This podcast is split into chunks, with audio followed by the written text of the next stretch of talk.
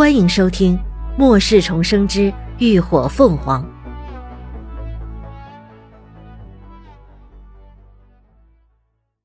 第二百三十九集。徽章。此时已经过了中午十二点，街上基本上看不到几个人，太阳火辣辣的晒着地面，灼热的温度一阵阵的往上轰，似乎能把人活活烤干。林鸾头上戴着鸭舌帽，身上穿着一件深色的长袖薄衫，快步走在烈日下，倒也并不觉得如何炎热难耐。不知道是因为长期饮用灵泉水，还是服用过湿精溶液改变了体质的原因，他如今对于气温冷热的忍受度也大大的提高。在这接近四十度的高温下，他也只是出了些微的薄汗而已。十分钟后。他走进了一家小店，这是一家专门制作徽章旗帜的店铺，面积不大，十来平米，装修也十分简单。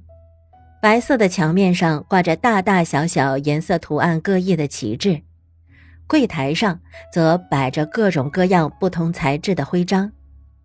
店里开了冷气，里头有个三十岁出头的男人，脸上戴了个大大的黑框眼镜。遮住了大半个脸，身上穿着短袖背心，正坐在空调下头打着瞌睡。因为这附近有水力发电，所以城里用电倒是不用愁的。林鸾走上前，伸手敲了敲柜台，那男人一睁开眼，就见有客上门，立刻活络的站起身来打招呼：“哎呀，美女，要做点什么？我这做的徽章旗帜，做工精细。”材质也很精良，包你满意。先做十个徽章，两面对齐，成品满意的话，我再加。林伦言简意赅的道明来意。一般较大的团队帮会都会有自己所属的徽章和队旗，他们涅槃小队既然要出名，独属的标识自然是必不可少。没问题啊，那美女想要什么样的？男人一脸热切地从柜台下拿出了一枚徽章来，卖力地推荐道：“要不做成这种，纯金材质，纯手工雕刻，上面镶嵌钻石都是真钻，超美超华丽，超配你们这样的美女，怎么样？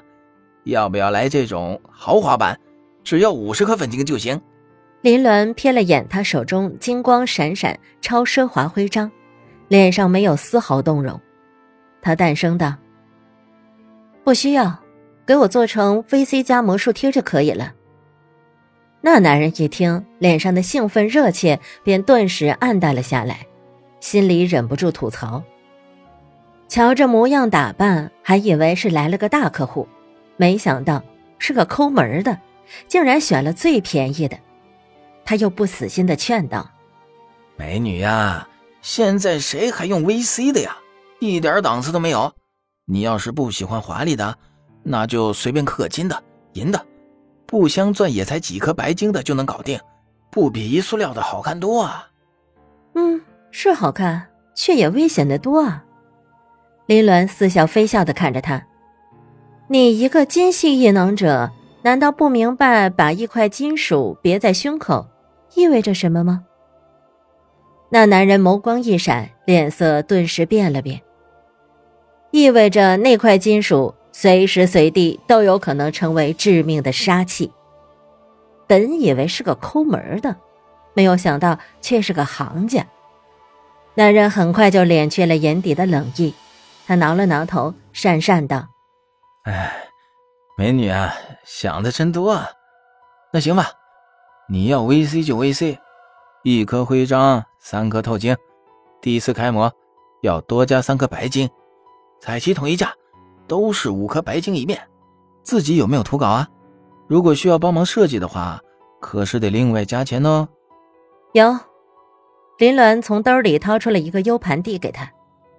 男人伸手接过 U 盘，插进柜台上的笔记本，点开 U 盘里头的图案稿，一看，那是一个圆形的图案，黑底红边，中间是一只浴火展翅的凤凰图腾。分别用红、橙、黄三种颜色交错而成，简单又不失大气，十分具有辨识度。林鸾在这时开口道：“我一共给你十颗粉晶，用最好的材料，最好的色粉。”那男人一愣，随即又立马喜笑颜开：“哎，嘿 嘿没问题，没问题，包你满意啊。那美女什么时候要？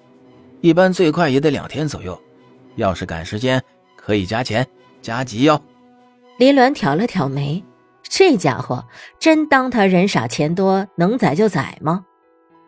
就十颗粉晶，最迟明天早上我要见到成品。先给你三颗当定金吧。说完，他直接摸出了三颗粉晶，放在柜台上。开单吧。那男人张了张嘴，最终还是在对方漠然的目光中败下阵来，失笑的摇了摇头。行行行。顾客就是上帝啊！他收起定金，抓过一旁的单据，刷刷刷的写了起来。署名要备注什么？林鸾道：“涅槃小队。”行，那明天早上收货，你来拿吧。林鸾接过他递来的收据，便毫不留恋的转身走了。哎，美女，我叫阿金，你叫什么？男人的声音又在他身后响起。林鸾，林鸾头也不回的说完，掀起门帘离开了。林鸾，涅槃小队的林鸾。阿金低低重复了一遍，嘴角随即勾起了一抹玩味的笑来。看来用不了多久，这城里又有热闹看了。哎，干活干活。他伸手拔出电脑上的 U 盘，便晃悠悠的转身钻进了店铺后头的工作间。离开徽章店，林鸾朝着下一个目的地走去。他要去拳馆那儿看看进场狩猎者的实力和赌注赔率是多少。想要快速出名，打擂台无疑是最好的选择。一旦打赢了擂台，还有奖金可拿，出名的同时顺便大捞一笔，何乐而不为？所以，林鸾和秦志远这一次都要准备下场的。一般擂台分为四种形式：纯肉搏的和不能限制异能的，有规则的和无规则的，二者可以随意组合。每一种形式得到的奖金不同，赌注赔率也不同。目前奖金最大、赔率最高的无规则擂台，形式和末世前的地下黑拳差不多。上了台就只有两种选择。将对手打死，或者是被对手打死，至死方休。林鸾详细了解后，根据狩猎者的实力，直接为自己和秦志远报名了明天晚上的两场有规则擂台。有规则擂台就类似于友谊赛，只要把对方打到举白旗认输就算赢，没有什么生命危险，所以他打算先下场试试，热热身。刷了卡，缴纳了一百颗粉晶作为押金，林鸾就离开了拳馆，直接回了旅馆。等到了旅馆，已经是下午三点了。他这一去一回用了两个多小时，一上楼正好碰到秦志远开门出来。一见到林鸾，他明显愣了一下，问道：“哎，你怎么这么快就回来了？”“啊，事情都办好了就回来了。”林鸾道：“秦志远又探头看了看他身后，那乐乐他们呢？”林鸾莫名下意识反问：“他们不是在房间里吗？”秦志远也一脸疑惑：“可你刚才不是回来带他们出去了吗？”你说什么？林鸾的脸色顿时大变。感谢您的收听。下集更精彩。